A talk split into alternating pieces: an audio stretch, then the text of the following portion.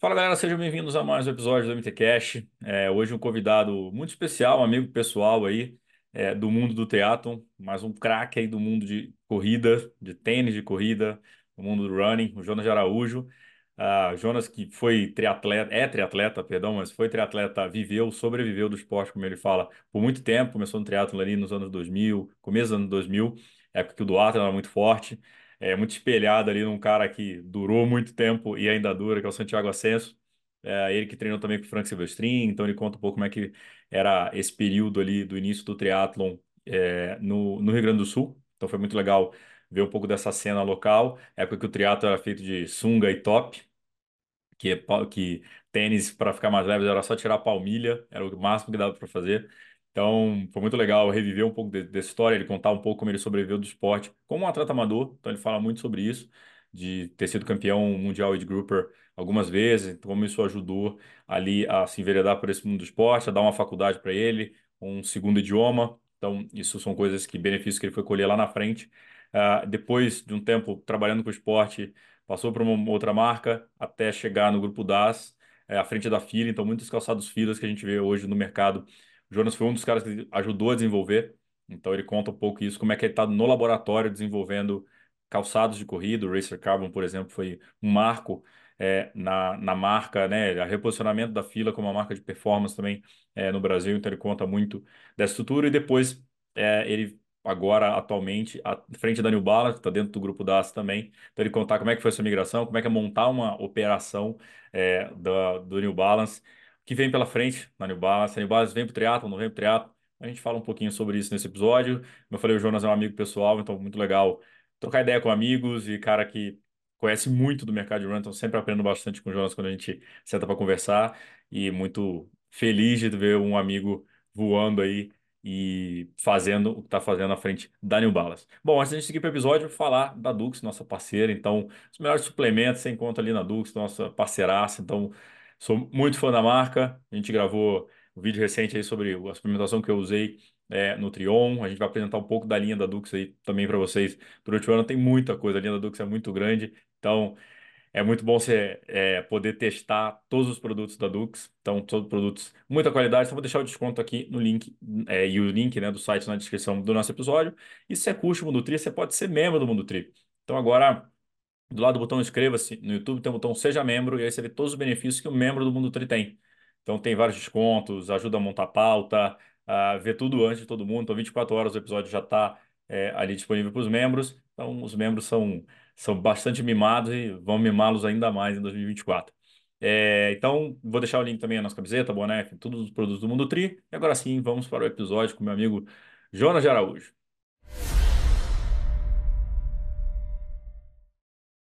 Fala galera, sejam bem-vindos a mais um MTCast. Hoje já estamos há 20 minutos na resenha aqui, nem começamos a falar. Meu parceiro aqui, Jonas Araújo. E aí, meu velho, como é que tá? Fala, Gabi. Ah, felizão pelo convite aí de final de ano.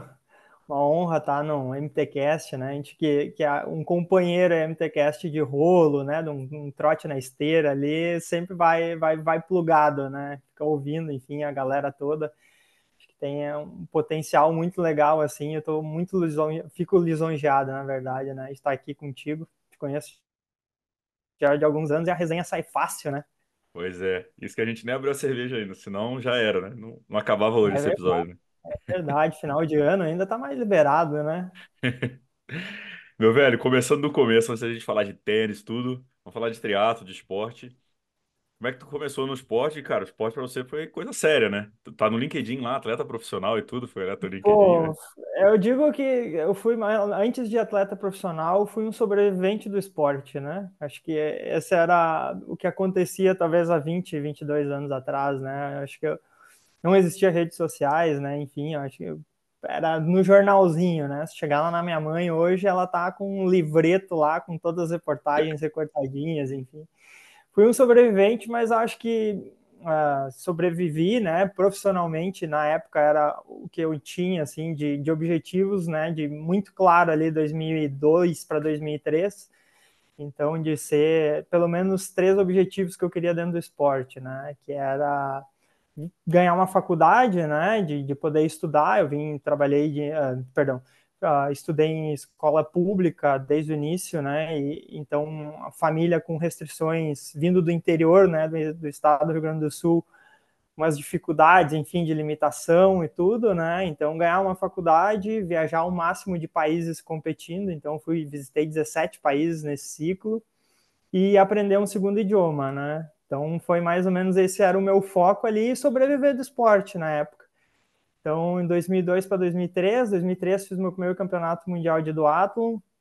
Na época que o Santiago Ascenso, se eu não me engano, uh, tinha sido campeão uh, sub-23 no ano anterior, ele era referência no mundo, né, o Santiago, com isso, então o cara tem, quando eu comecei o Santiago, acho que eu tinha uns 10 anos de, de, de esporte, né, então, esses dias, enfim, estava escutando a entrevista, a, o podcast deles, né, da, falando sobre o Pro, então é legal, assim, de ver a construção que ele teve, né, no decorrer desses anos. E ele já era uma referência lá em 2002 para 2003.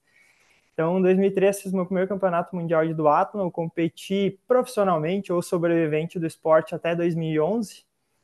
Então, fiz uma, uma carreira ali de quase 10 anos, né, onde eu consegui me formar, consegui uh, viajar bastante, né, aprendendo um segundo idioma. Então, ficou para mim um capítulo esportivo bem, bem finalizado, assim, depois que eu consegui esses, esses três objetivos, né, para depois entrar na carreira profissional. Então, comecei aqui no. Eu sou de Sapiranga, né? Que fica uns 60, 70 quilômetros de Porto Alegre. E fiz uh, sete campeonatos mundiais de duatlon, fiz campeão, fui campeão três vezes, né? De mundial de duatlon amador, óbvio, né? Na faixa etária, de grupo, na verdade. Duas vezes vice. Uh, fui campeão pan-americano amador também, acho que 2006, 2007 em Brasília, né? De triatlon. Uh, então tem uma história aí bem legal né, de, de, construção aí de sobrevivência. Nesse meio tempo consegui me formar, né? E tem uma particularidade legal que a, a, universidade que eu ganhei, né, que eu fui bolsista, uh, ela dava 100%, né? A bolsa era 100% se tu ganhasse, tivesse pódios no mundial, né? Então fui cinco anos pódio naquela obrigação, né, de chegar lá e que você pode. Então tem um, uma conquista legal assim, né? Que, que me dá bastante orgulho assim de vir do, do interior do estado assim e conseguir fazer a, uma carreira bacana de sobrevivência, enfim, né? De, de, de, de lutar por aquilo ali. Mas uh, eu me sinto bastante orgulhoso assim, né? Da família também ter apoiado, né? Imagina uhum. isso no interior do Rio Grande do Sul fazer, né, a gente estava comentando há pouco, né, fazer um triatlon de sunga e, e de baby look quase, né, aquela camisa cortadinha ali, né, então foi bem legal, assim, pegar esse início dos anos 2000, né, de triatlon e, e poder ter conseguido construir uma, uma base bem sólida, né, para que depois pudesse construir minha carreira profissional, digamos assim, né. E como é que era a cena de, como é que você ficou sabendo de triatlon aí? Uh, eu comecei porque na cidade onde eu ficava aqui tinham já dois ou três atletas que faziam duatlon, né? Uhum. Então eles tinham ido no ano anterior, se não me engano, 2001. Uh, ah, eles fizeram e daí eu comecei ali já no primeiro ano eu fiz minha, comecei a correr, 2002. E daí logo depois comprei uma bicicleta, uma Alphamec de 300 reais, custava na, na época aquela bicicleta que eu trocava na palanca, né, no quadro ali, então não tinha nada eletrônico, nem era tudo de alumínio, acho na época também a bicicleta. Então, eu comecei ali e logo depois já comecei a nadar. Eu comecei a nadar tarde, né? Comecei a nadar com 17 para 18 anos. Então, foi, não sabia, nunca tinha tido contato com a água. Então, tinha uma piscina pequena aqui na cidade, aquelas de 16 metros, assim, duas raias que mais pareciam um pocinho, né? e fui aprendendo ali a sobreviver dentro da água e depois sair atrás no desespero, pedalando e correndo, né, para conseguir. Então foi esse primeiro contato nasceu ali do duatlon, né? Então hum. também por isso que uh, eu tive bons resultados assim, né? De dentro da, da, da, modalidade. Na época ela era bem mais prestigiada do que é hoje, né? Ela praticamente sumiu, né? Uhum. Hoje basicamente o mundo Ironman tomou conta, né? Mas a, ela tinha, teve bastante prestígio, assim, né, na, nesse período. Eu acho que, e no Brasil, com certeza, o Santiago Ascenso foi o cara que, que jogou ela lá para cima, né. Então, até 2006, 2007, assim, eu vi que, que ela teve bastante potencial. E depois fui me dedicando a essas provas mais de triatlon, né? Daí uhum. mais, aí sim, né? No, sempre como age group. Então, uh, foi uma construção legal de ir aprendendo, né? De como fazer triatlon, enfim. E fazer essa... Na época, as federações também tinham uma força muito grande, né? A Federação do, do Rio Grande do Sul era uma das mais fortes. Então, tinha um calendário bem extenso. Então, pô, já tinha Frank Silvestrin, né? Na, na época fazendo, né? Ganhando prova, enfim. Shakur, teve uma galera muito forte ali que teve quase atletas com índice olímpico, né? Lucas Preto, enfim, fazendo provas de Pan-Americano. Então, essa galera que é um aí quase, talvez, 4, 5 anos mais velha do que eu, foi fazendo de, de começar a disputar junto com eles ali, né? Eu era júnior ainda, eles já eram, né? Já participavam no profissional, mas uh, essa construção no triatlon, acho que o fato de ter uma federação forte na época com provas curtas, enfim, fortaleceu muito, né? É. A, essa, essa força dentro do triatlon para que eu pudesse também seguir na época, né? É, e, e cara, o momento também, até para botar a galera aqui na, na, linha do tempo, era o momento que o teatro estava no ápice, com o primeiro o teatro, primeira vez nos Jogos Olímpicos, no ano 2000, o teatro passava na TV, né? Era televisionado, Exato. o Fast Triathlon lá. No... Fast Triathlon. Isso aí influenciou muita gente. A gente tinha talvez dos melhores triatletas talvez três dos melhores, né? Leandro Macedo, o Manzan e a Fernanda Keller, né? Tipo, Exato. Na verdade, o Macedo e a, e a, e a Keller mais, o Manzan tava naquela, naquela mudança lá da, da briga que ele teve com o ITU e tal, já tava mudando, mas era um momento diferente. E isso que você falou do ato, eu acho legal, que eu já vi umas fotos antigas, parece o Mansur, é, Adriano Bastos, e tipo, todo mundo tava em todas as provas, de triatlon, aí depois fazia duatlon, era... Tipo, Exato. Tipo, queria competir um com o outro, dar na cabeça do outro, e tava sempre junto aquela tribo, né? É, e doía muito mais fazer um duatlon que fazer um triatlon, né? Então eu peguei bastante então nesse início de triatlon ali, Virgílio de Castilho, né? O medalhista nos Jogos Pan-Americanos, eu comprei uma bicicleta dele, a minha primeira, que era uma Light Speed, né? Na época eu comprei, ele era patrocinado, eu comprei uma bicicleta com ele, que eu fiquei num quarto com ele em Caiobá. Então foi onde eu comecei a conhecer o pessoal. Então, pô, Mariano Rata, Sandra Soldan eram referência, né, na é. época ali de, de 2005 para 2006 ali, né? Jogos Olímpicos também, Atenas, né? Então, uh, foi muito legal, assim, de pegar, eu, eu falo, eu, talvez um pouco antes, né, quem começou em 1998, ali 99, pegou uma transição um pouco mais raiz ainda. Uhum. Mas é meio que a era da internet do triatlo, né? Essa virada, assim, de, de pegar uma bicicleta que era um peso, um chumbo, né? As roupas, né?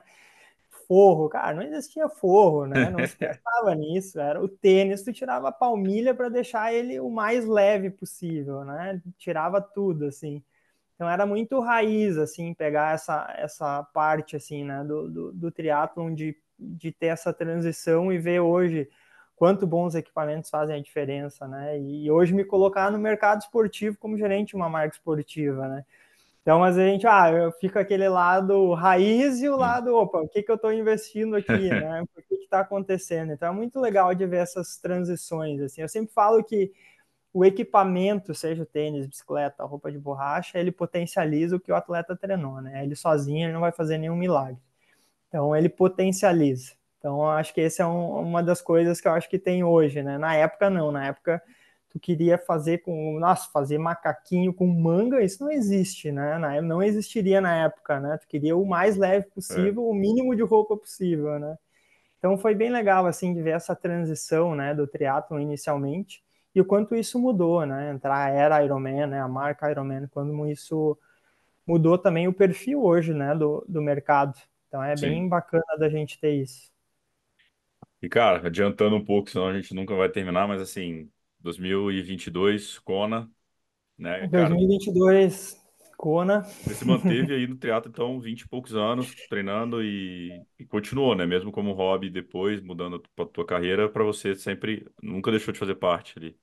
Não, esse, eu digo, 2022 foi um ano desafiador, assim, né? Porque eu vim em 2017, eu entrei na, na fila, né? Na marca fila dentro do Grupo DAS. Hoje eu sou funcionário do Grupo DAS uh, e passei pela parte de gestão de, de fila, né, 2017. Então, início de 2017 com essa transição, né? Entrando, eu entrei na marca na era da, da que virou, eu digo que tem o pós placa de carbono, né? O pré pós placa de carbono e o pós, né? Então, 2017, quando teve todos aqueles lançamentos das mar da marca, né?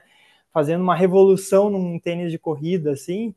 Então, uh, foi muito legal a gente já estar tá funcionando, né? Então, Uh, de 2022, né, 2017 até 2022, essa transição foi dentro da marca Fila e a gente, eu já estava no offline trabalhando já com New Balance, uhum. porque teve a troca dos distribuidores, né? Então foi um processo longo, quase ninguém sabia, assim, mas eu já estava por trás da marca, uh, já trabalhando dentro de New Balance. Então foi uma loucura porque tinha que fazer a implantação da marca no Brasil, ainda tinha um, um histórico de fila e nesse meio tempo, o Ironman Brasil, meio despretensioso com a vaga, eu tinha feito duas vezes já Ironman na Argentina, né? Ironman Mar del Plata, não tinha me qualificado.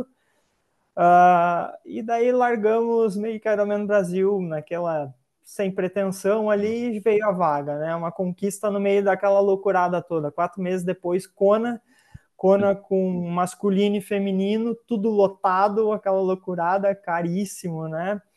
e nós implantando a marca. Né? Então, uh, foi um, assim, quando a gente consegue a vaga ali, trabalhando 8, 10, 12 horas por dia, né? Sem, pô, é atleta amador mesmo, né? Uhum. E hoje a gente não. E sábado, domingo, quando tiver que estar tá trabalhando. Então é muito legal, assim. Eu penso que a, a, vaga, né, Kona, ela é uma conquista e ela não é solitária, né? Ela é parte dos do teus colegas de treino, da tua uhum. família, da tua esposa todo mundo entra nesse, nesse pacotão, né?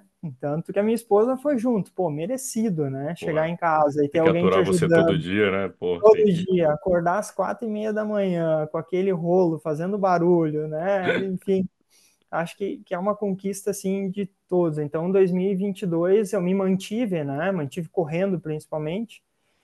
E eu tenho, a gente acaba com esse histórico aí de mais de 20 anos treinando, tu acaba tendo uma memória muscular ali que é muito mais fácil. Né? Hoje eu voltar a treinar em seis meses eu já tá com uma performance ok, do que iniciar do zero, né?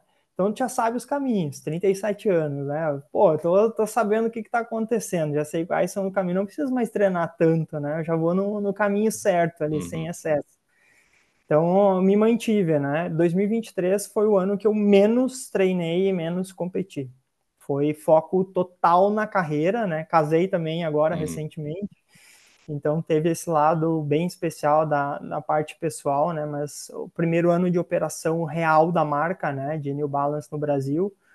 Então, uma, uma operação gigantesca. A marca é muito forte, muito, muito forte. E a gente teve um primeiro semestre bem conturbado, assim, porque teve os dois grupos, né, trabalhando, os dois distribuidores, e agora no segundo semestre, oficialmente com o grupo DAS, né? Então, uh, foi bem intenso, digamos assim, com o Kona em 2022. Foi uma loucura, assim, mas foi uma, uma, uma fase boa, assim. É legal tu ter tempo, sabe? Uhum. Pensar, opa, o que, que eu vou fazer? Ó, hoje eu não vou treinar, vou ficar um pouco aqui, eu vou trabalhar um pouco mais. Foi intenso, mas foi, foi bem bom. O, e, aqui, e é uma coisa que eu não sei, eu tenho visto, tenho aprendido isso também um pouco. A gente está há muito tempo no esporte. O esporte nunca vai sair, né, de você, mas você vai equilibrando ali com a tua vida, né? Essa é a vida do atleta amador, né? Você, hora você vai correr mais, porque tá mais fácil por causa das viagens, hora você tá ali, consegue pedalar mais, mas você nunca vai deixar de fazer alguma coisa, né?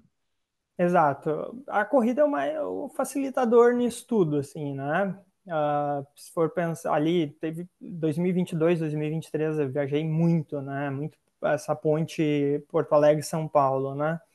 Ah, é um voo de uma hora e meia, beleza, uma hora e vinte.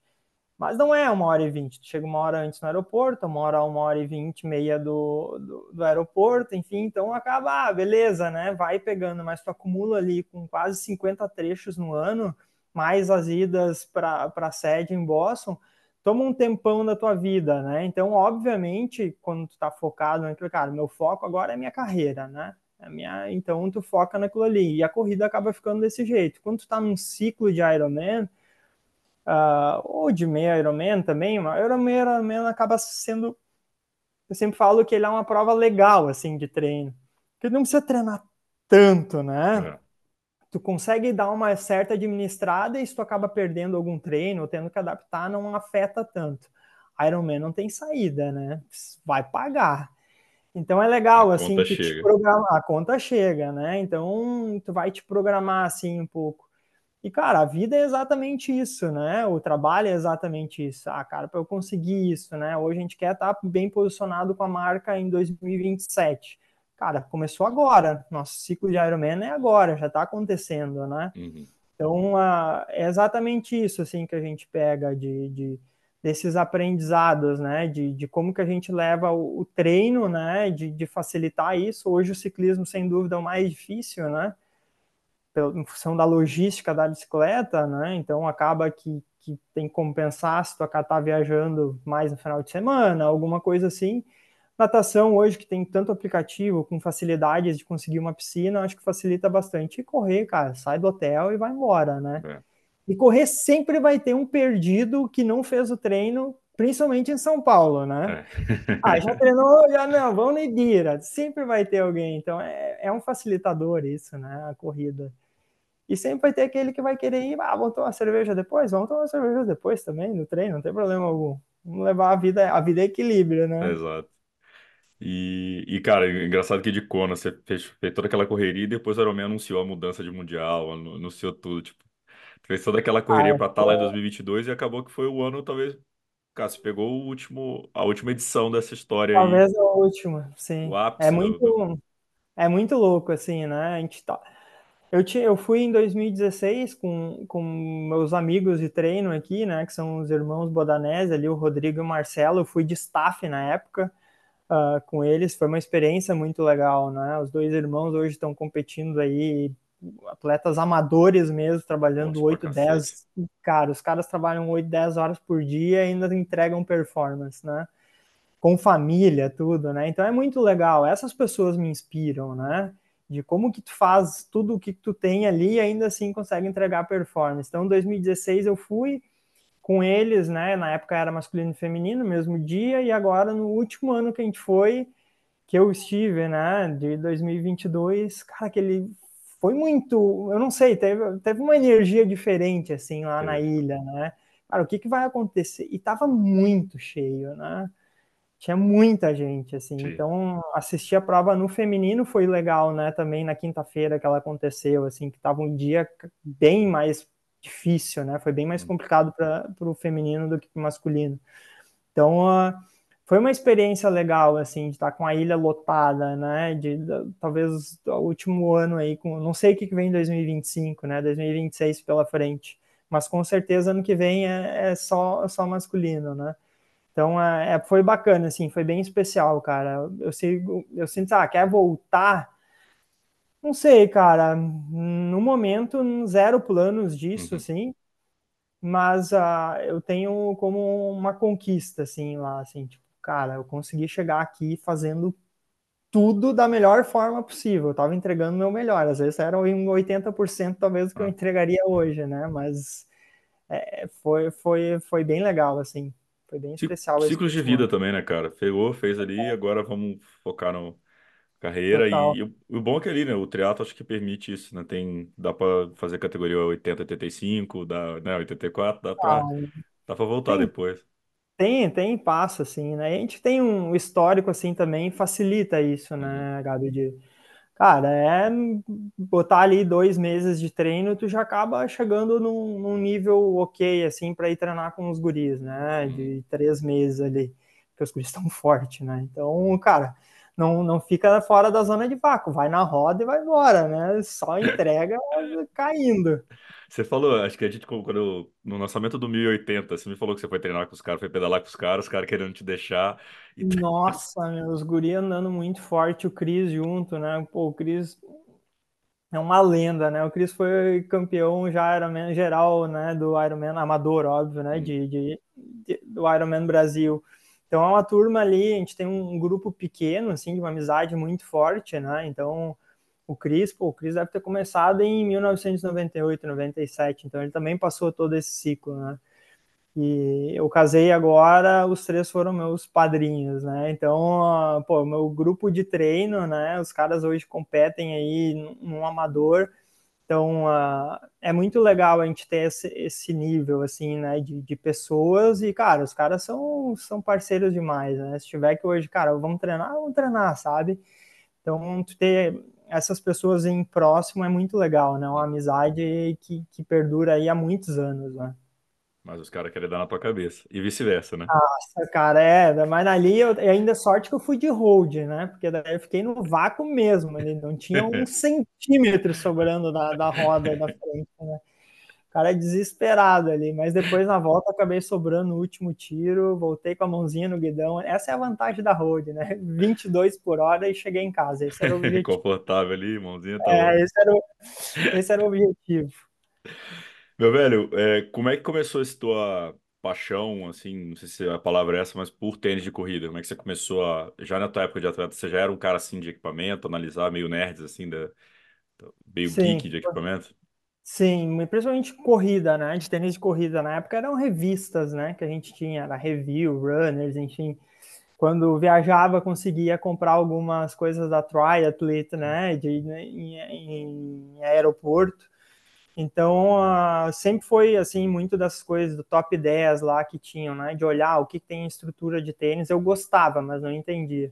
Uhum. Então, em 2011, quando eu terminei, né? Que eu me formei, eu vendi uma das da bicicleta que Você eu tinha. Você formou em? Desculpa, ADM? Eu me formei em educação física e nunca exerci, assim. Não ah. exercia. Que era a bolsa que eu tinha na época, uhum. né? E daí, em 2011, eu me formei, vendi uma bicicleta e fui para o Canadá para fortalecer o idioma, enfim, para ficar 30 dias, pelo menos, que era o dinheiro que tinha, acabei ficando sete meses. E naquela, nessa sorte, assim, da vida, né, de, de sempre digo que a sorte vai acompanhando ali os bons, né, então uh, cheguei lá, fui conhecendo um ciclo de pessoas onde uh, foi muito uh, importante, assim, para mim, porque antes de ir para lá eu me preparei um pouco, eu fui para Vancouver, e eu vi que tinha uma rede de lojas de produtos de corrida que se chama Running Room. Na época ela tinha 122 lojas, era a maior rede de produtos de corrida especializada, né, no mundo assim. Então era aquela loja raiz, né? Não uhum. existia teste de pisada, era tudo no, no feeling ali, né? Então eu consegui, cheguei lá, por sorte, tinha, fui conseguir conheci duas pessoas, que foi a Lori e a Lilian. A Lilian hoje é gerente de marketing da América do Norte da Brooks. Então meio que me adotaram, né, lá uhum. uh, com essa chegada. E, cara, um inglês meio capenga, me deram a oportunidade, fui para a loja, fui aprendendo, aprendendo, fiquei sete meses lá, né, trabalhando né, nesse produto, com produtos de corrida especificamente, aprendi muito e voltei de lá com, cara, é isso aí que eu quero seguir, né? Então, queria voltar já com trabalhando no mercado esportivo, então voltei no voltei dos, do Canadá, né, de Vancouver, dois, final de 2012, início de 2013 ali e consegui uma vaga no grupo Paquetá. Na, então a, a, bandeira Paquetá Esportes estava expandindo bastante na, naquela época. Então tive uma oportunidade ali, comecei como analista, enfim, acabei saindo como comprador no final de 2016, trabalhando especificamente com produtos de corrida. Então tive a oportunidade corrida é, de, de, nas marcas, de conhecer todas, né? Então eu tinha acesso a todas. Então ali acho que foi o grande passo, né, para isso. Final de 2016, então eu tive a oportunidade de ser chamado pelo grupo DAS e trabalhar com o nosso diretor, que segue no, que foi meu diretor desde que eu entrei, fui contratado pelo Leandro Moraes, que hoje é o, é o diretor de marca da New Balance. Ele e junto da direção do grupo, né, os, os donos do grupo então, 2016 para 2017 investiram, digamos assim, num sonho, né? Que era, cara, era meio hoje é quando a gente assiste o filme ou que o livro, né? De hum. Ford versus Ferrari era mais hum. ou menos isso, assim. Hoje quando a gente faz uma analogia, obviamente nas proporções, né?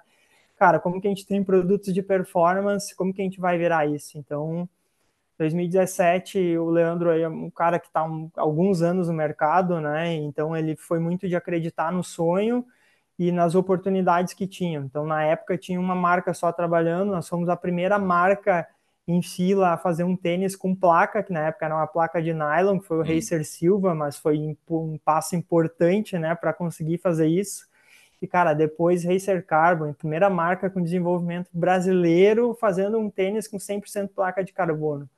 Então a gente largou na frente na época, Uhum. né? Então, ah, não era visionário, não era isso, mas tinha um sonho ali, um legado que a gente queria criar. Então a, gente teve uma parte de gestão, principalmente, assim, que acreditou muito, né? E o grupo é muito forte. O grupo hoje, Fabril é uma potência gigantesca, né?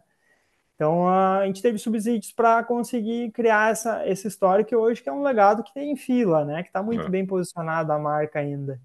É, você Então, pegou fila no momento que, assim, é, fila de 2017 para cá deixou de ser, ou era style, né, por causa do tênis, de, de- o tênis, o, o esporte, né, de tênis, você via muito, né, o exato, Meligeni, atleta da marca há exato, trocentos anos, exato, só que como produto de corrida era sempre o produto de entrada. Ah, fila é exato. entrada, fila não tem, não é. Ah, é- primeiro que o brasileiro tem um preconceito, né, ah, é do Brasil, não, não tem É, é qualidade e exato, tal.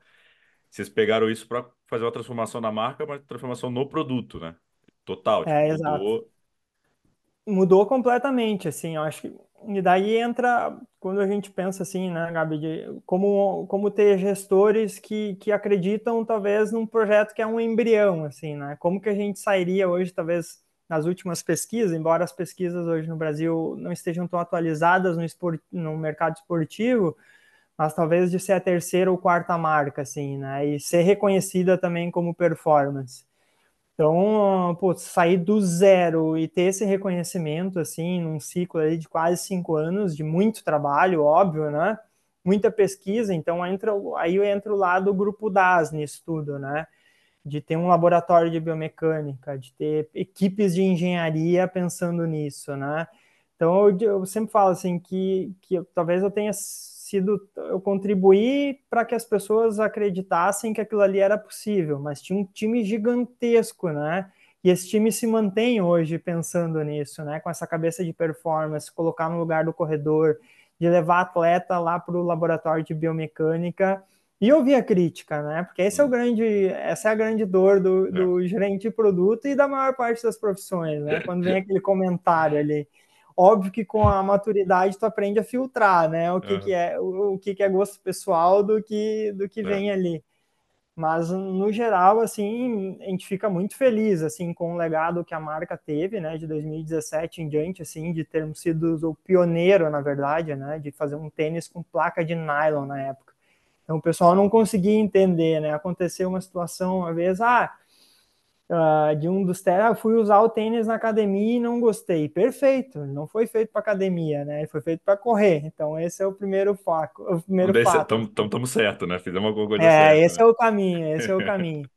Então, é, é, muito legal, assim, essa construção, né, que teve.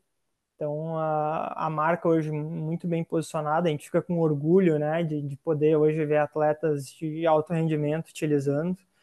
Então, acho que esse foi a humildade que o grupo teve também dentro da marca com gestão de ouvir o atleta, né? De ter um time de atletas profissionais, de escutar. A gente pegou um ciclo olímpico ali com a Luísa fazendo protótipos para ir para Jogos Olímpicos, né? Pô, tinha um fila nos Jogos Olímpicos, né? Dentro daquela Uhum. lista de talvez 50, 55 mulheres que largaram, é, é- cara, é, é legal, né? Isso de ver, de ver tudo assim, essa construção. Então, isso me deu um conhecimento fabril que eu não tinha, né? Eu tinha um conhecimento de mercado, que eu aprendi muito, né? Ah, com o passado, principalmente o Paquetá, e com o início da gestão que, que, que teve com a contratação do Leandro me contratando, na verdade, né?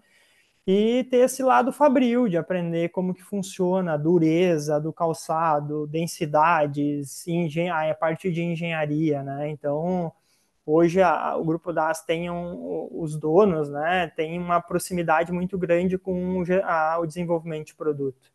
E eles têm um conhecimento fabril hoje talvez um dos melhores do mundo, assim, né, na América Latina com certeza está ali no, no, topo. Então a gente aprendeu muito, né, e os caras, pô, sentar numa reunião com um engenheiro, né, de, de como que está funcionando aquilo ali, o que que ele está pensando, foi, foi, foi um caminho bem legal, assim, construído nesses cinco anos, né? Para ter a oportunidade agora de, de produto da New Balance. O, desse negócio de teste, cara, o, eu lembro, você trouxe o Frank, né? O Frank foi testar muita coisa com vocês, do Isa. Como é, como é que é o desenvolvimento de um, de um tênis, assim, tipo, trouxe o Frank e fala, cara, toma aí o modelo, testa aí me dá feedback. Baseado É, em alguns gente- padrões, assim, como é que é? É, o que a gente pega, assim, né, hoje, quando a gente vê, assim, o principal é tu conseguir construir um grupo de pessoas que consigam ter um volume semanal ou de corrida suficiente e que ele consiga ter percepções, né? Uhum. Não adianta, ah, gostei do tênis, porque tu induz muito quando tu envia um produto para alguém, uh, ah, eu estou tendo o privilégio, né, de ganhar isso ou de testar isso. Então é, pô, tirou privilégio, digamos assim, não pensa com essa cabeça, eu quero ter o feedback nisso aqui. Então, quando tu vai fazer ali, tu roda, por exemplo, lançar um tênis com placa de carbono, o mais difícil de todos foi o Racer Silva, que hoje a gente olha uma construção extremamente fácil, mas uhum. na época era o mais difícil que a gente tinha, né? Então, tu pega um, um Racer Carbon, a gente deve ter rodado aí pelo menos uns nove protótipos, né? Nove versões. Então, toda hora era testando, testa a matéria-prima, testa a, a parte de borracha, troca a placa, como a rigidez de um tênis 100% de placa de carbono ela é muito pesada, ela, ela acaba trabalhando as matérias-primas, né? Então, a entressola, uma borracha, e as, algumas coisas acontecem depois dos 300, 400 quilômetros, então tu tem que colocar. Então, quando o Frank chegou, né, e, e, que a gente iniciou a conversa, assim, o Frank e eu, a gente se conhece há longos anos, né, eu disse, cara, tu vai sair com tênis, talvez vai cair a borracha, vai descolar o cabedal, vai ele, cara, tô dentro, é isso que eu quero fazer. Então, o Frank foi o ratinho de laboratório lá dentro, né? Então, ele foi bem importante para a construção disso, né? De como que a gente vai fazer? A gente trabalhava, né? O mercado esportivo trabalhava com amostra normalmente tamanho 40. A gente pegou essa transição, foi trabalhar com tamanho 41, né? Que era o que a gente conseguia. Então, o mundo inteiro se adaptou para o 41 porque tu tem um maior número de voluntários. Então, tu pega esses caras e, além disso, tu precisa de sigilo, né? Então, é como que eu vou ter um grupo de 20, 25 pessoas e essa pessoa não vai estar tá mostrando o protótipo para outra ou ela vai estar tá postando, enfim. Então, a gente teve pouquíssimos casos, assim, de estar tá vazando, né, alguma uhum. coisa. Então, foi muito legal essa construção e a gente criou laços com essas pessoas também. Então, óbvio, tem os atletas profissionais, mas tu pega ali alguns atletas que hoje tem no grupo dados, cara rodando 120, 140 km na semana. Ou te chegar pro cara, meu, essa semana eu preciso que tu corra 140, e o cara é parceiro, vai lá e corre, sabe? Uhum. Então, essa construção, assim, tu acaba trazendo para dentro de casa, tipo, pessoas que valorizam aquilo ali, né? Pô, eu fiz parte desse projeto. E é o sentimento que a gente tem, assim, de olhar, pô, agora os guris, né, lançaram outros produtos, então, uh, pô, ficou o legado ali, né? Eu uhum. não participei desse, mas eu me sinto orgulhoso porque isso destacou novas pessoas, né? E gente que está ali dedicada, tentando fazer o, o, produto o melhor possível, né? Então é, é bem bacana, assim, da, de ver que esse legado continua. O... Até fazer uma adendo, te colocado na pauta, esqueci. Eu fui olhar teu, teu Instagram ontem e vi um comentário do Frank é, te chamando de traquinas. Por que é. traquinas? É. Pô, eu gosto. Tem um histórico aí de sucrilhos, esquiros, bolacha passatempo. Eu nunca tive problema com peso, né? Uhum. De, sem meu problema sempre foi ficar magro demais. Então, tinha uma certa liberdade no, no, peso. E na viagem que eu fui em 2016 lá com os guris e, e o Frank estava lá também com um grupo de atletas, mas no camp, não como profissional, porque o Frank acabou indo depois meu, nos Estados Unidos o que tu tem de opção de marca de tênis de corrida, tu tem de opção de cereal, de então eu, gosto, açúcar, eu gosto né? do açúcar, né? Muita opção, Doritos, enfim, não é uma opção, né? São 20 opções.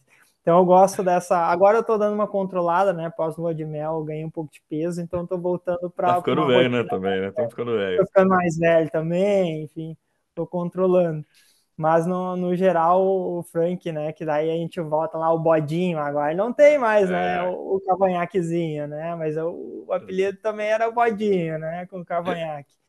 Então é uma é legal assim essa construção que a gente teve, né? O Frank, o Frank qualificou, né? O Frank fez uma história bem legal assim de, de, de ir para o profissional, né? De, de estar lá competindo. Então a gente tem uma proximidade bem grande, assim, troca várias ideias sobre negócios também, né? De, então, a, essa construção do Frank, assim, principalmente mais próximo do, do laboratório, foi fundamental para a marca conseguir dar um salto, assim, né? De ter esse feedback do atleta profissional, né? Hum.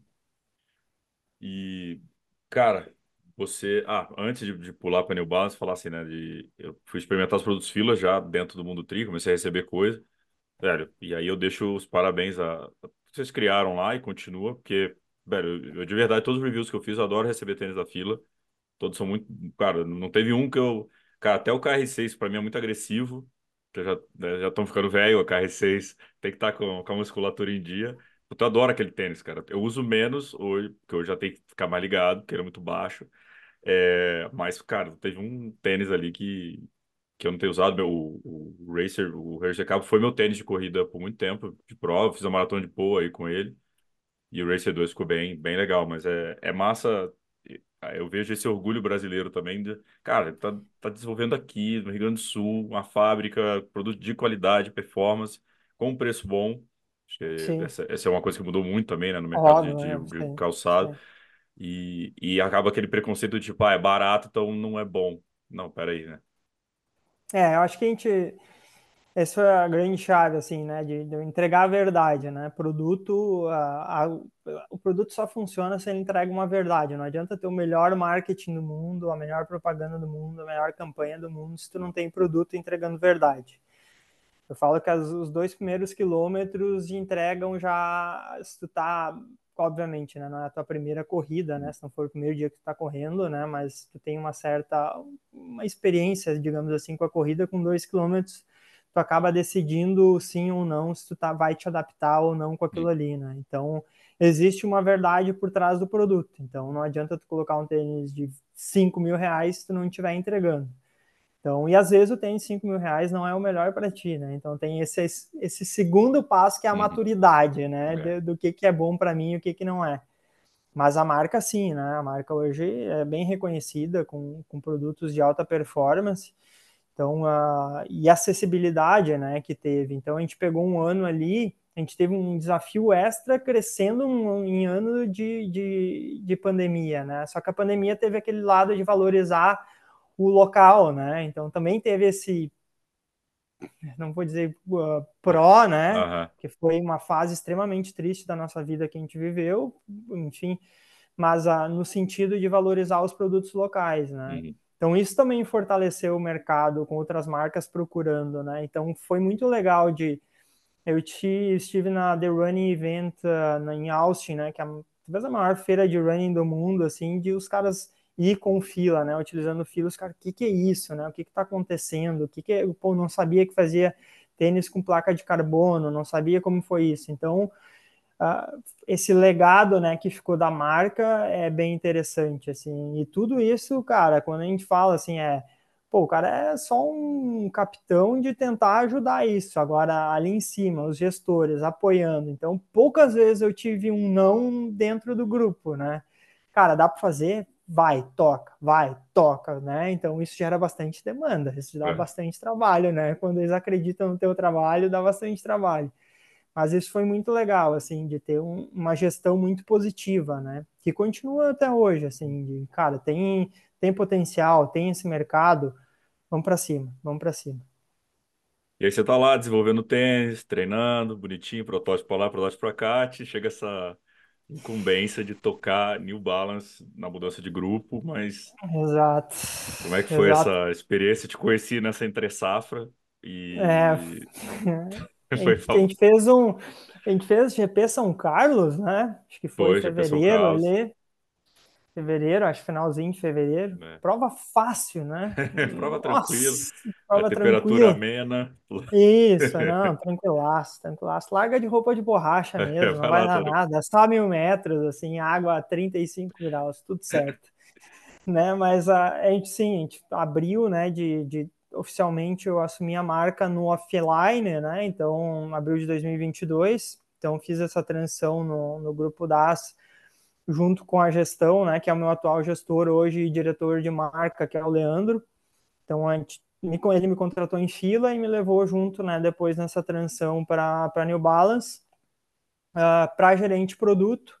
Aí sim, de todas as categorias, né? Então, hoje eu tenho todas as categorias de skate a running, uh, lifestyle, tênis, o que for hoje de calçados fica sob minha gestão. Você já manjava um pouco, não? Também é o segmento que você já, tá... Já, tinha, já tinha também. Porque, também. Isso, de paquetar e nos últimos dois anos de fila, a parte de gestão de fila também, né, das outras categorias, tá. mas daí era basicamente running lifestyle que tinha, né? o balance tu acaba trabalhando com multicategorias, né? Então acaba que é um dos grandes diferenciais da marca, assim, um dos grandes potenciais que a gente vê, né?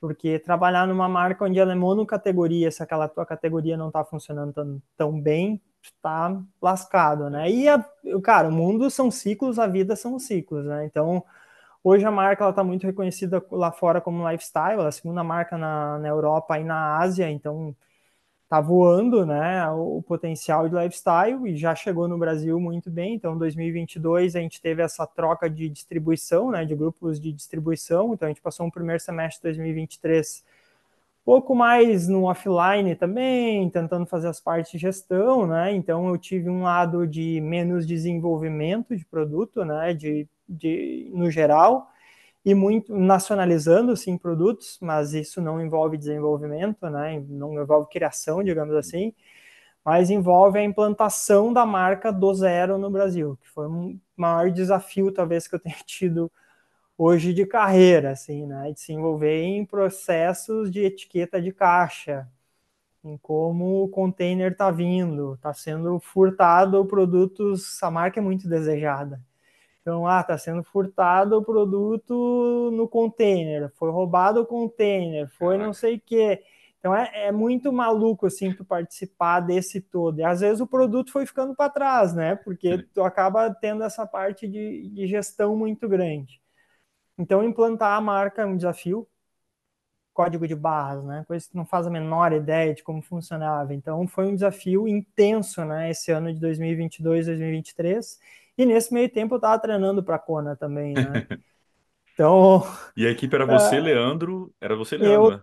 Leandro. Não, e a gente. Ana de confecção. E a Ana é. de confecção. Éramos três pessoas, né? Logo depois chegou, teve a chegada do Renato, que é o do time de marketing, foi montando o time é. de marketing. Então éramos quatro pessoas operando junto com uma assistente aqui no sul, é a minha assistente, a Daisy, fazendo a implantação da marca, cadastrando produto do zero, literalmente do zero.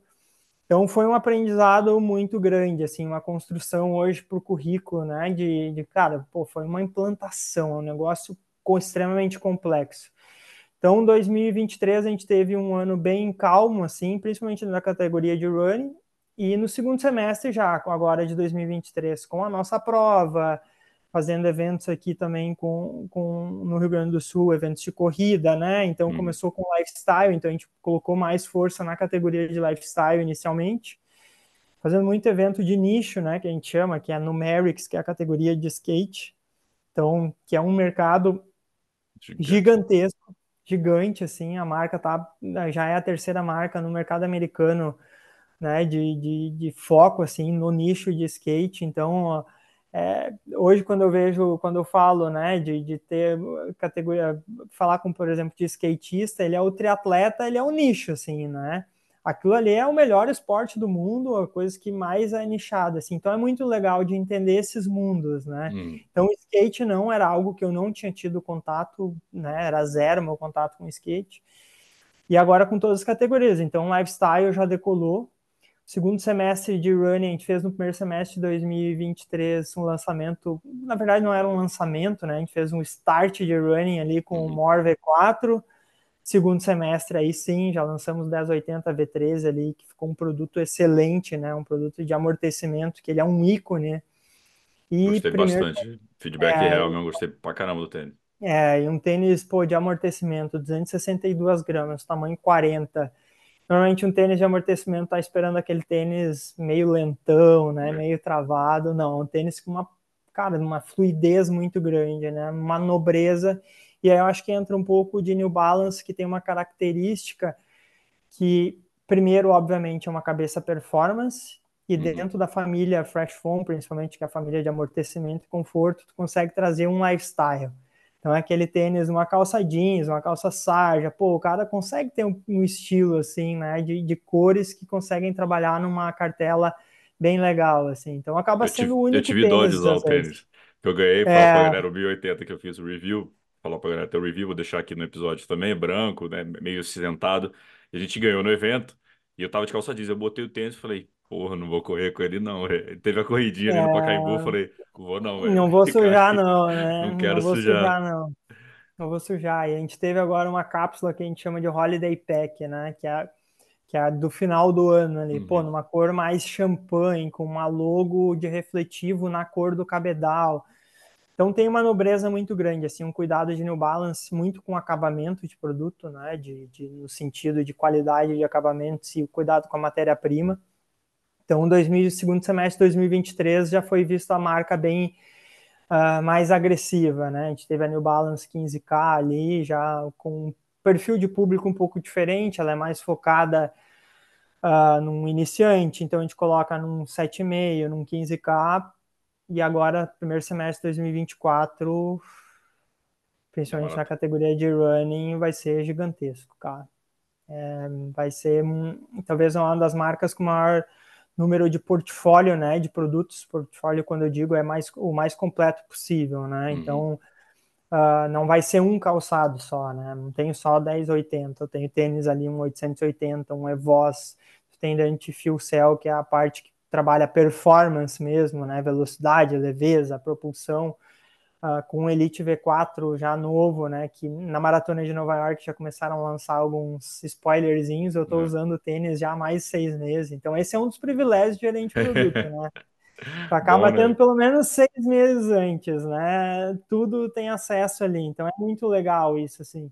Então, de ir para a Global também, a Global valorizar isso, né? De, pô, o cara foi pro, como amador no Ironman Campeonato Mundial de Ironman, assim, é muito, porque lá fora todo mundo sabe o que que é isso, né? É. Pô, foi para Havaí, cara, tá é muito bom. Calma, eu não sou tão bom assim, não.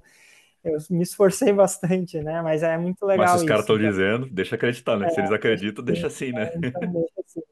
Então, 2024 a marca sim, uh, salvo exceções, tá? De ah, um canal vermelho atrasou algum transporte, lançou lá fora, lança aqui. Esse é o nosso grande objetivo, assim, como marca, né? Então a gente vem com o Elite V4 extremamente competitivo o produto. O Alex E utilizou ele num protótipo já em branco que muita gente não viu na Super League. Então uh, ele terminou a ITU usando o Elite V3 e depois ele já estava usando alguns protótipos. Às vezes acaba a própria marca vai largando, né? Algum, Uhum. Algumas vazados ali. A gente teve um atleta japonês que foi qualificado. A seletiva japonesa é uma das mais difíceis do mundo, né? Os É. trials deles, né? Então, o terceiro colocado estava utilizando também já o calçado.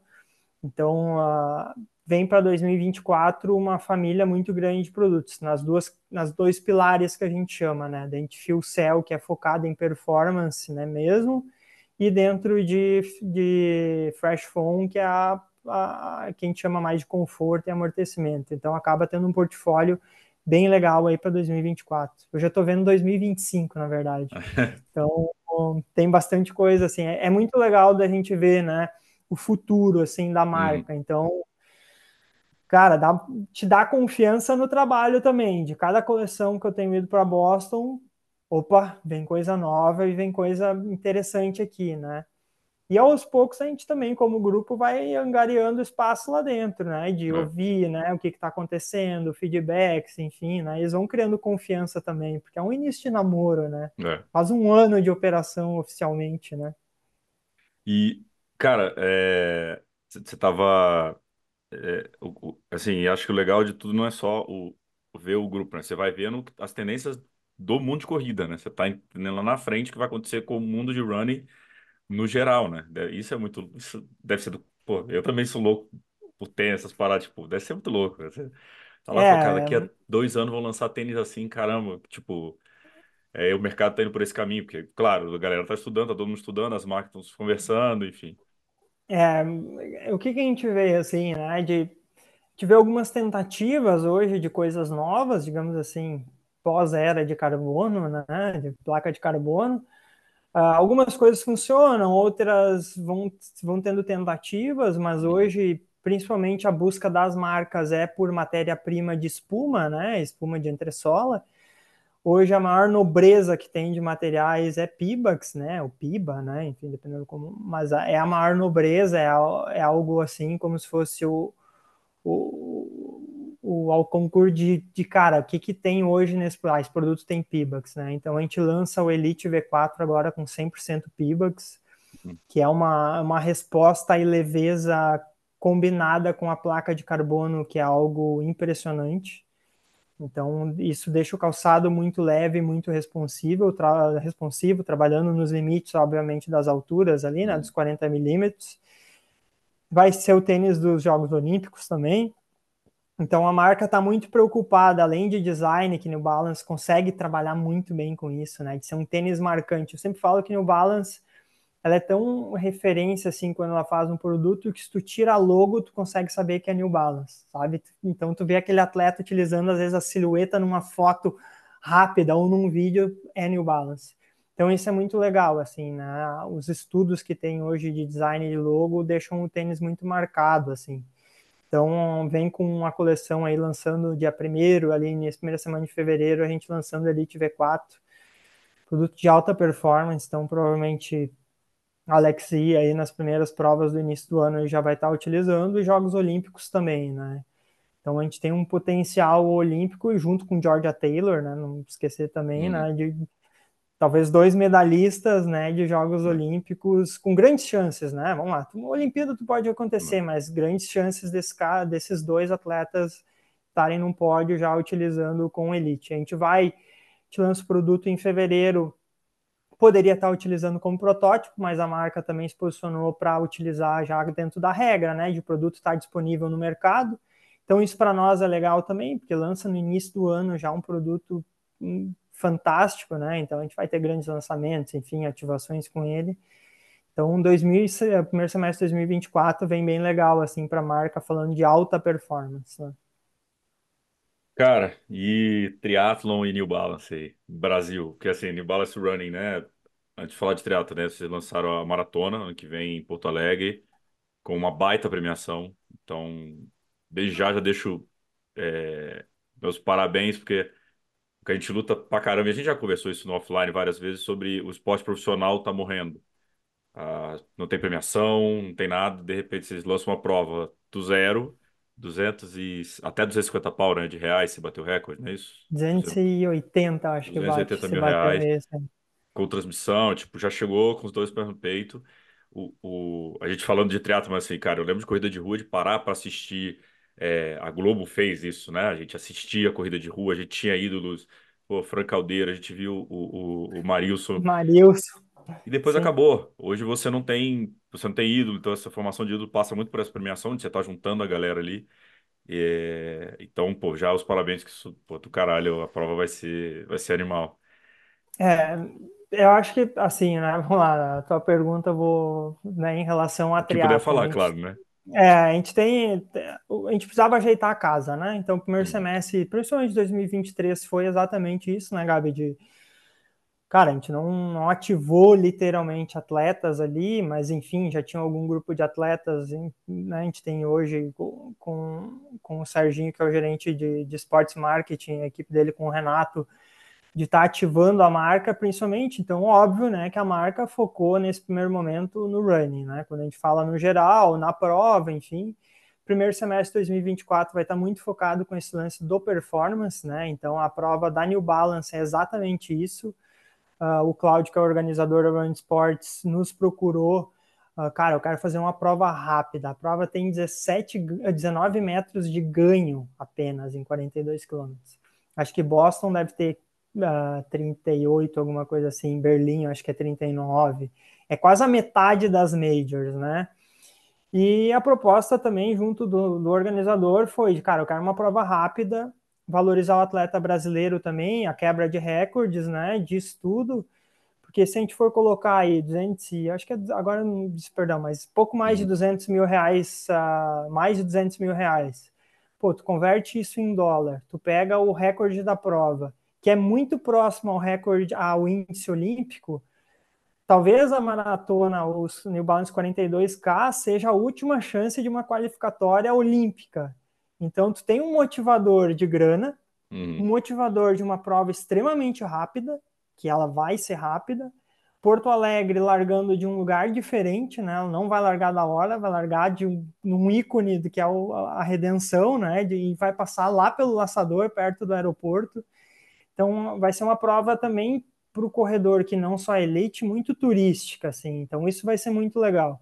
E valorizando o atleta brasileiro. Então hoje tem atleta, hoje só está o Danielzinho qualificado, a gente tem dentro do time da New Balance o Leão muito próximo a conseguir fazer esse índice, né? Ele tem 2,8 ou um pouquinho mais do que 2,8, né? Mas a, o Leão ele tem um potencial muito grande. Tomara que ele qualifique antes, né? Uhum. Para Jogos Olímpicos. Essa é a ideia, né? Para largar a prova, pô, vou atrás desse recorde Uhum. e atrás desse prêmio, né? Pô, vai dar 40 mil dólares. Não são muitas provas que pagam 40 Não. mil dólares, né? Então uh, é muito legal isso. Assim. Então o primeiro semestre vai estar bastante focado. O Serginho, sim, tem já monitorado algumas coisas pensando a nível de triatlon, né, que ainda estão no offline, mas assim é o próximo passo. Nosso foco total agora é running, né, para conseguir pegar essa massa, né, e tem um potencial muito grande com a marca. E depois ir entrando nesses nichos, né, no nicho triatlon, assim como a gente tem o nicho skate, enfim. Mas a, a marca também lá fora, ela tá ligada, né, a alguns, É. pô, Laura Phillip, né? Pô, essa mulher tem um potencial gigantesco. Quem aposentou, aposenta esse ano, né? Aposentou, Ah, na verdade. aposentou, é. Mas ele tem um histórico grande com o New Balance, né? Então, A, da- a a... Miranda Carefree foi New Balance muito tempo também. também, né? Então, a- é muito legal, assim, a gente ver que tem um histórico e uma aceitação da marca, Uhum. assim, muito legal. E é mais bacana, assim, de New Balance, cara, quando a gente fala, a marca não tem rejeição, assim. Então, pô, é muito um potencial muito grande. Então, sim, né? Eu acho que é um passo que a gente tem. A marca hoje com posicionamento também, né? Ela está entrando em outros esportes, enfim, como São Paulo, o próprio Hendrick, né? Porque a gente É. precisa ter uma, visi uma visibilidade de marca, né? De Sim. estar exposto àquilo ali. E aí tu vai entrando dentro daquelas categorias, né?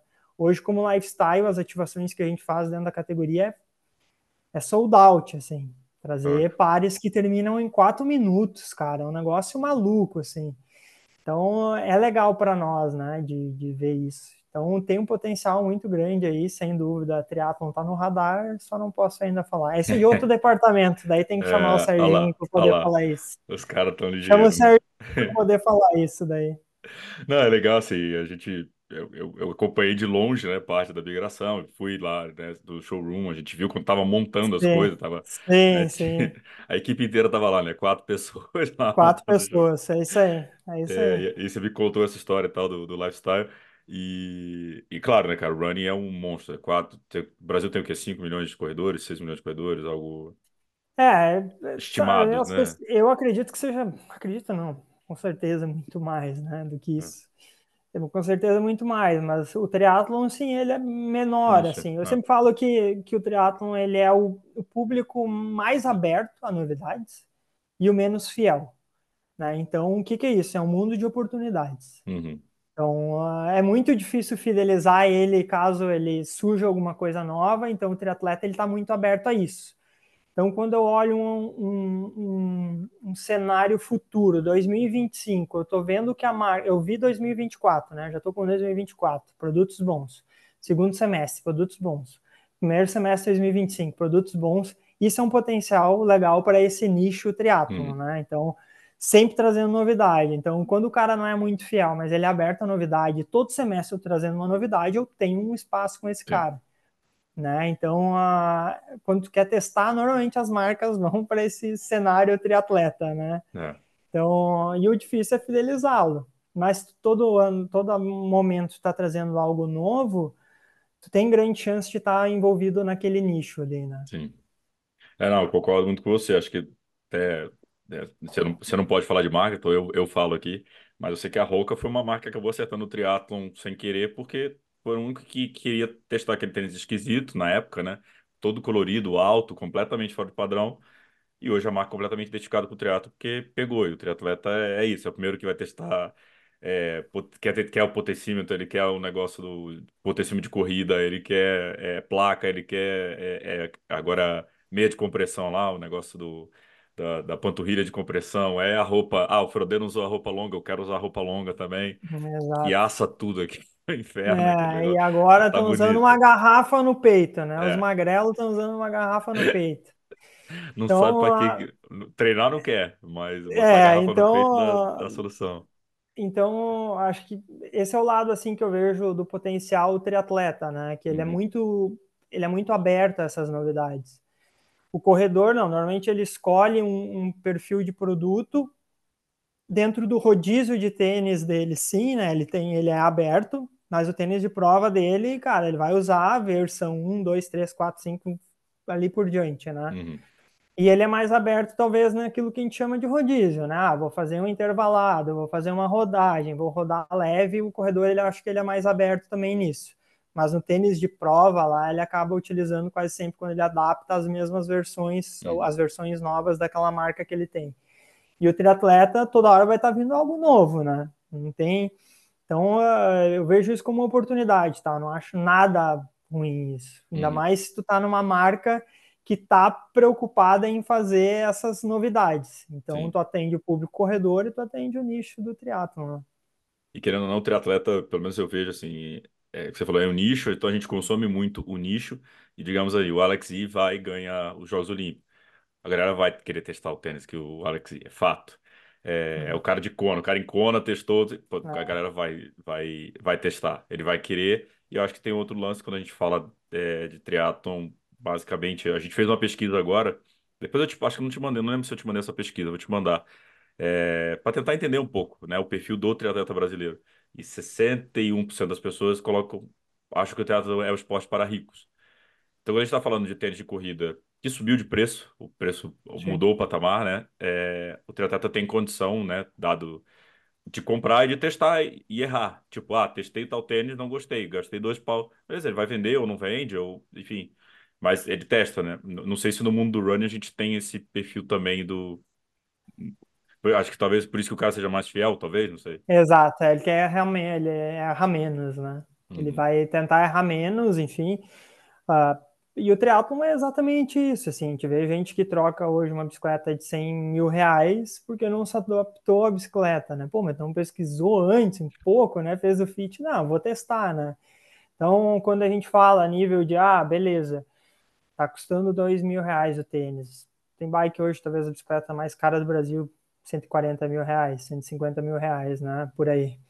Então, aquilo ali é um percentual desse cara, né, que comprou essa bicicleta. Só que a gente está falando aí nicho, nicho, um percentual extremamente baixo. uhum, E quando eu faço os atendimentos, que eu gosto de fazer o atendimento do cliente, né, do lojista, e um dos grandes pontos é, pô, eu fui para a Kona 2022, eu tinha acesso a qualquer protótipo da marca, o protótipo mais caro talvez eu tinha acesso, e eu não fui com tênis mais caro.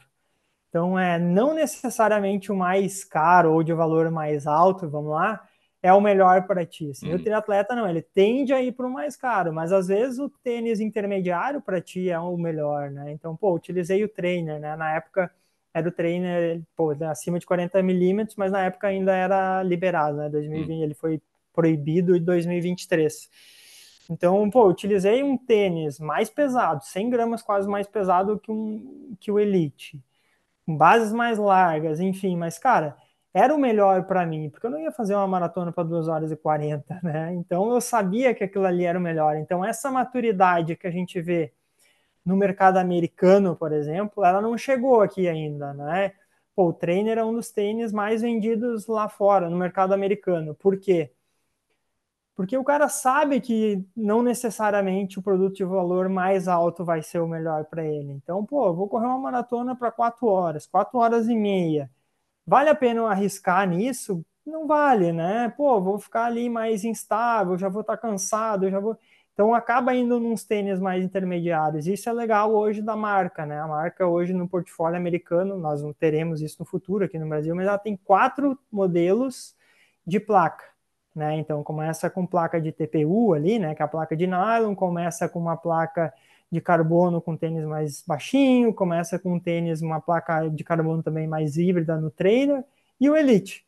Pô, tu tem um portfólio de placas, né? Então, Cara, às vezes tu largar com um tênis de placa de nylon vai ser o suficiente para ti, a tua performance vai acabar sendo melhor ainda.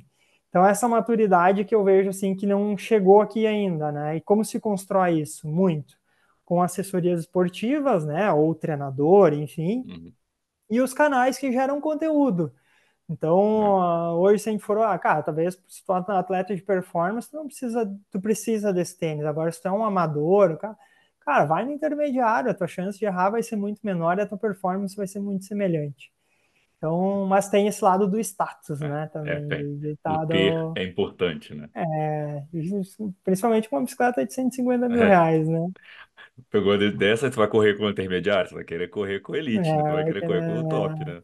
É, mas, exato. Isso é uma coisa que eu sempre tenho que me preocupar no, no, no, review, é isso, de falar, porque, cara, a maratona do Iron não vai ser a sua maratona mais rápida da vida. Então, assim, pensa no quilômetro 25, 30, o quanto que a sua mecânica muda, o quanto que você vai estar. Tá, o tempo de contato no solo é muito maior, que você já vai estar tá cansado. Precisa do. O negócio não vai te dar resposta. Você vai correr a 5,30, 5, 5,30.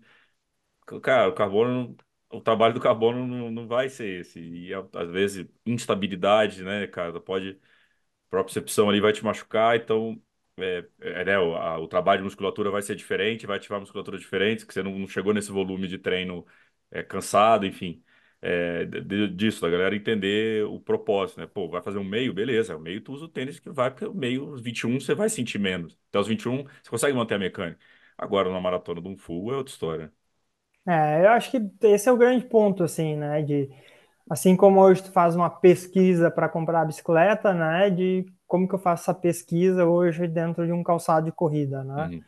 Porque hum, tu passa quase a maior parte, ah, quase o mesmo tempo que tu pedala, é o mesmo tempo que tu corre, talvez ali, óbvio, um pouco menor, né? Mas ainda assim, né? Se for pegar, talvez a média de uma maratona de Ironman vai ser quanto? Muito próximo a quatro horas, né? Sim. De todos os concluintes, né?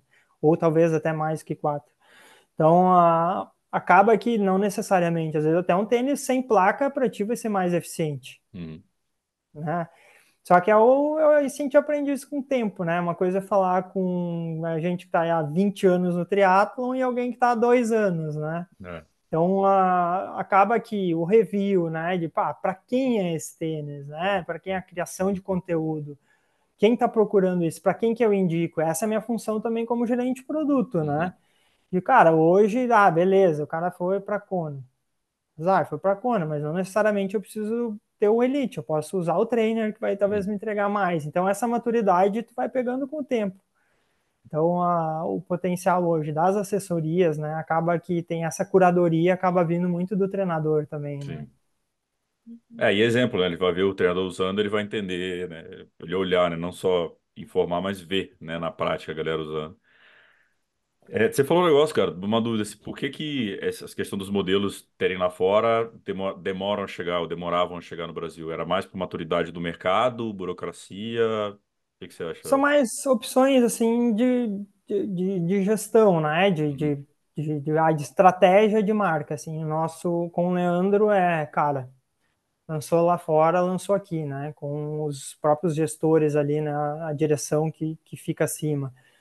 Então, é, cara, a gente quer a marca bem posicionada, a gente está chegando com ela agora no Brasil. Eu não quero que tenha um pico de desejo e aqui chega depois. Então, a nossa opção é lançou lá fora, lanço mais próximo aqui, porque pô, o mundo já, já a internet lança, o, lança antes do que é. do que às vezes a gente está esperando, né? Já está vazando antes daquilo ali. Tu gera uma expectativa. E, pô, não podemos ser terceiro mundo nisso também, né? Vamos para cima, vamos trazer. Então, gera muito mais hoje uma aposta nossa, né, como gerente de produto e a direção falar assim, cara, não, vamos lá, vamos trazer alguns pares, pelo menos, para a gente estar tá fazendo junto aqui. Deu sold out? Perfeito, né? Aconteceu, enfim.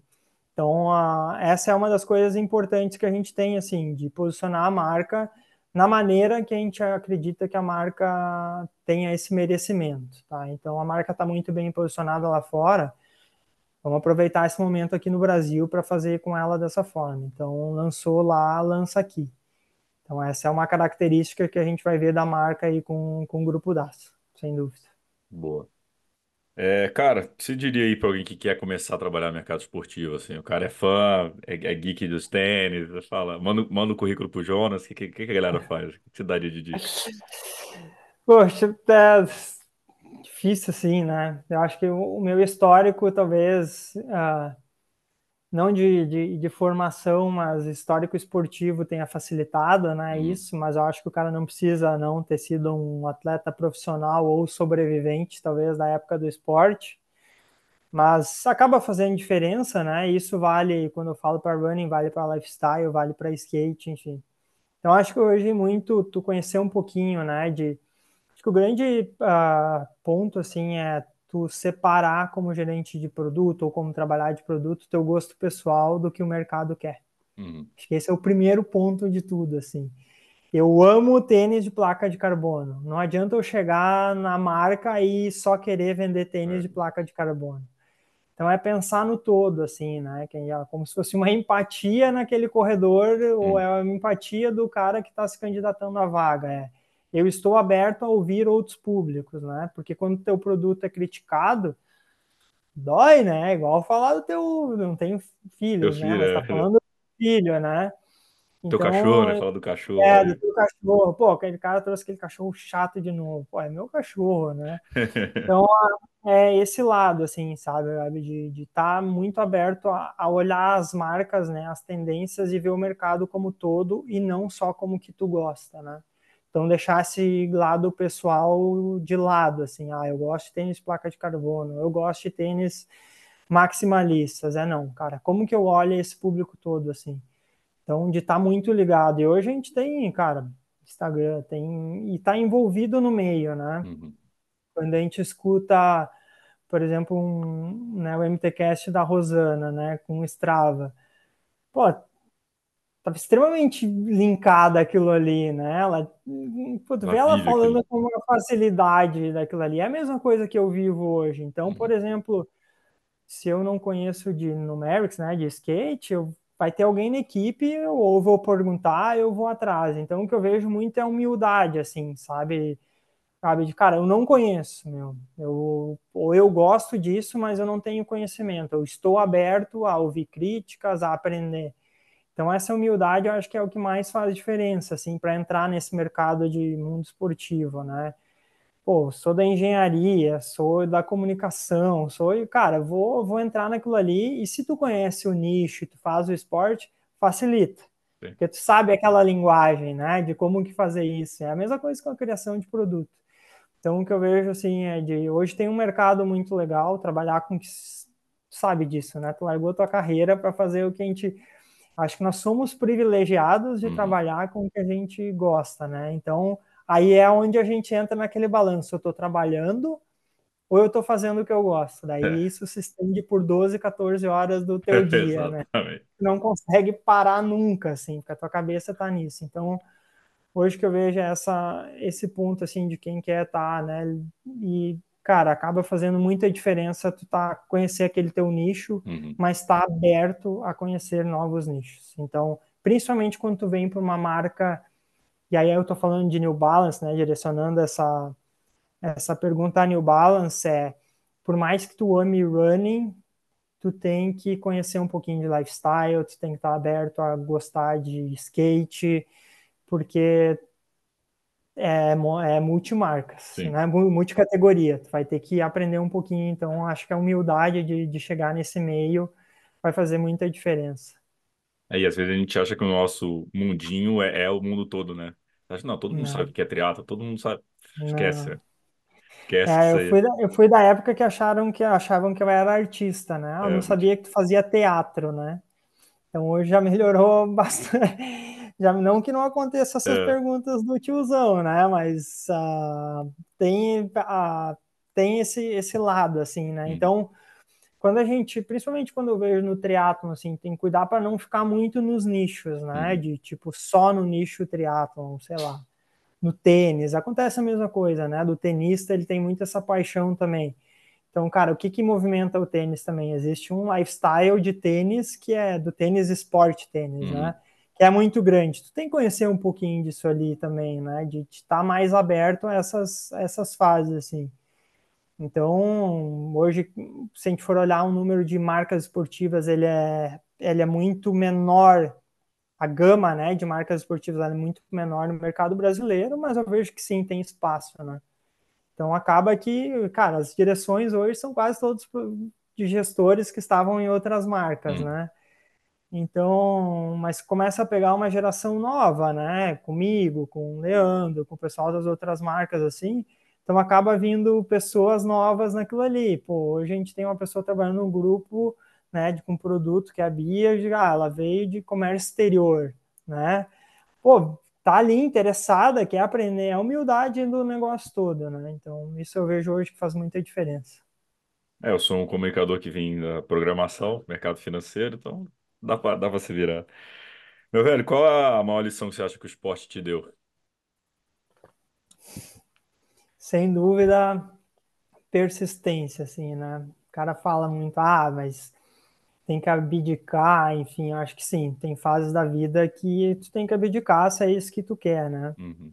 E começa a chegar, essa persistência, ela te deixa também num nível de vida, depois tu acaba aprendendo a aonde dedicar, né, a persistência. Então, cara, vai sofrer no início, não adianta querer, né, nesse nessa largada já sair de gerente produto, né? Então, e a grama às vezes parece muito mais verde, né, do que a gente tem ali com a responsa que tem. Então, quando a gente olha esse todo assim, cara, né, não não desistir assim, né? Só que às vezes sim, né, tu dá um passo hum. seguro, hum. passo. Sempre falo, eu não gosto de andar né, ir para trás, né? para trás nem para pegar impulso, mas às vezes parar e repensar a rota é mais uhum. importante. Então, de seguir ali nesse, nessa, nessa insistência, né? Eu acho que a prova longa, eu sempre falo que um Ironman, a, a prova Ironman, ele é um compacto talvez da tua vida em 9 horas, 14 horas, não interessa quanto que tu faça ali. Porque eu nado mal, então eu quero sair de dentro d'água né? Minha, meu primeiro foco é sair de dentro da água. Sobreviver. Então, tu passa o dia inteiro naquele compacto da tua vida. Às vezes uhum. tu tem momentos que tu tá bem, às vezes tu tem momentos que tu não tá tão bem.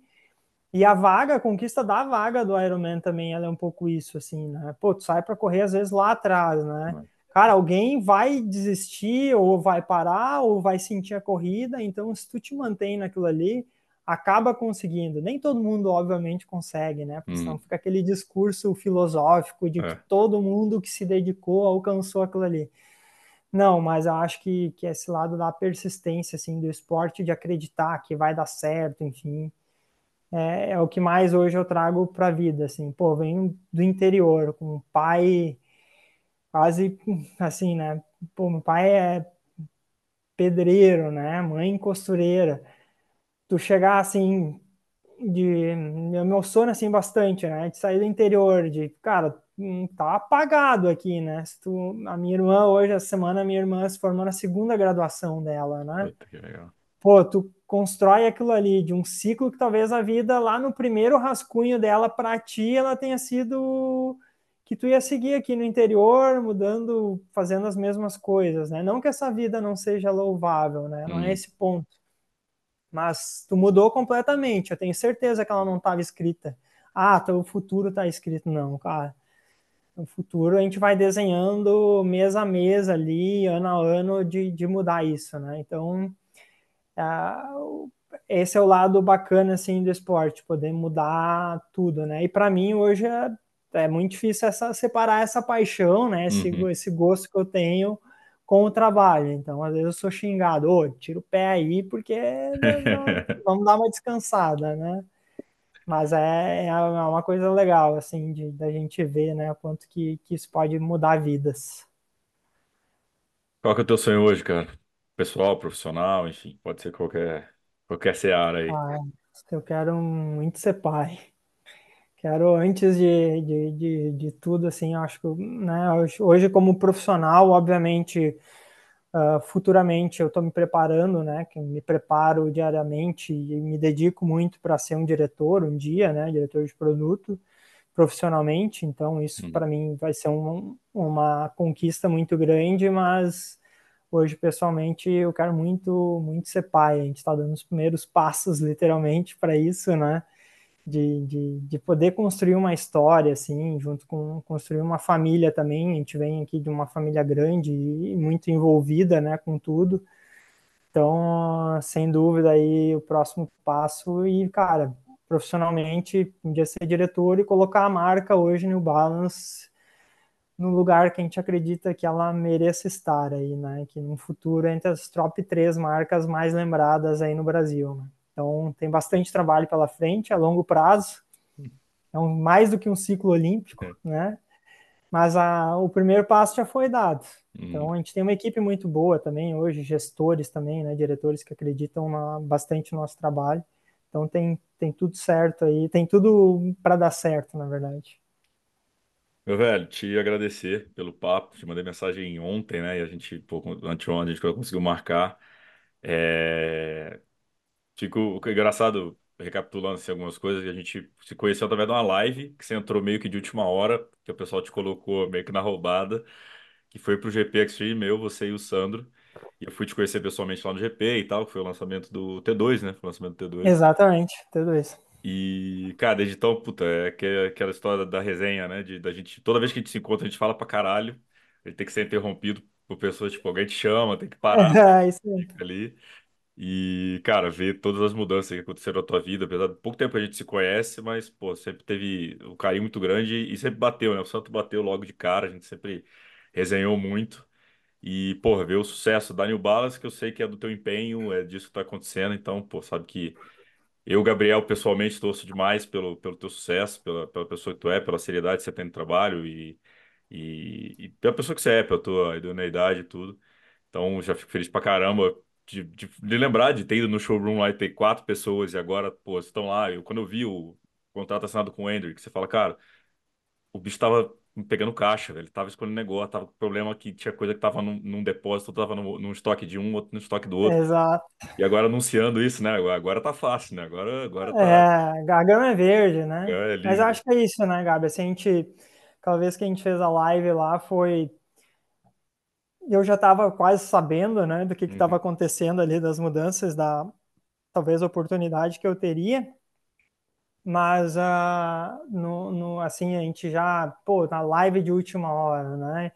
Então cara acho que esse é, é isso mesmo assim viver é isso né? Toda hora vai estar tá vindo uma surpresa assim. É. então como que a gente se prepara antes? Cara meu preparo é o poder hoje estar tá podendo falar de coleção de estudar produto de estar tá lá envolvido de estar tá envolvido no nicho né de ou não no meu nicho mas tá ter humildade de ouvir quem conhece né então esse é, esse é o legal, assim, e o trabalho que tem construído com o triatlon, né, de divulgar as coisas. Ah, não será o produto de corrida, não. O triatleta pratica a corrida, né, então não necessariamente vai ser aquilo ali. Então acho que essa é a força que tem do canal, né, de estar tá divulgando e estar tá deixando o triatlon popularizar isso, né. Uh, acho que é isso hoje que é, que é o maior fato, assim, né? A gente estava conversando ali no offline, de ter provas menores no Nordeste, né? De ter 700 pessoas com uma inscrição mais acessível, enfim. Como que a gente constrói isso? Porque a gente não quer que o produto, que o triatlon seja um produto só de nicho, né? Não, ele tem que ser um incentivador, né? De pessoas também que consigam acessar mais. Pois é, concordo com você. E, meu velho, brigadaço pelo teu tempo, pela pela né, disponibilidade. Tá em casa, que você sabe. E, pô, sucesso pra você. Que vem esse teu Ironman da vida real aí, que é teu filho também. É, isso aí, cara. E, pô, mas valeu obrigado, demais, cara. É, Te agradeço obrigado, obrigado. Aí. Sem problemas, a gente tem, tá disponível, tô de férias ainda, né? Volto. Daqui um pouco eu já tô de volta. Já tô louco para voltar, né? Porque já tô duas semanas, então essa é o ponto aquele que a gente fala. Volta quando quer trabalho, quando quer lazer, é. né? De, disso tudo, mas obrigado pelo espaço aqui também de poder contar, né, um pouquinho uh, da minha vida aí, né, de acho que talvez se alguém pensa, putz, cara, eu tô no interior, tô não sei o que, cara, nunca vou ter chance. Cara, vai para cima, para cima, para trás nem para pegar impulso. Então vamos, vamos para cima ali, pensa, às vezes tem que redesenhar, mas esse eu acho que é o ponto do, do esporte, né? Beleza, meu velho. Bom, agradecer a todo mundo aí mais um MTCast, meu amigo Jonas de Araújo. Valeu, até semana que vem. Abraço. Obrigadão, Gabi. Valeu, abraço. Falou, tamo junto.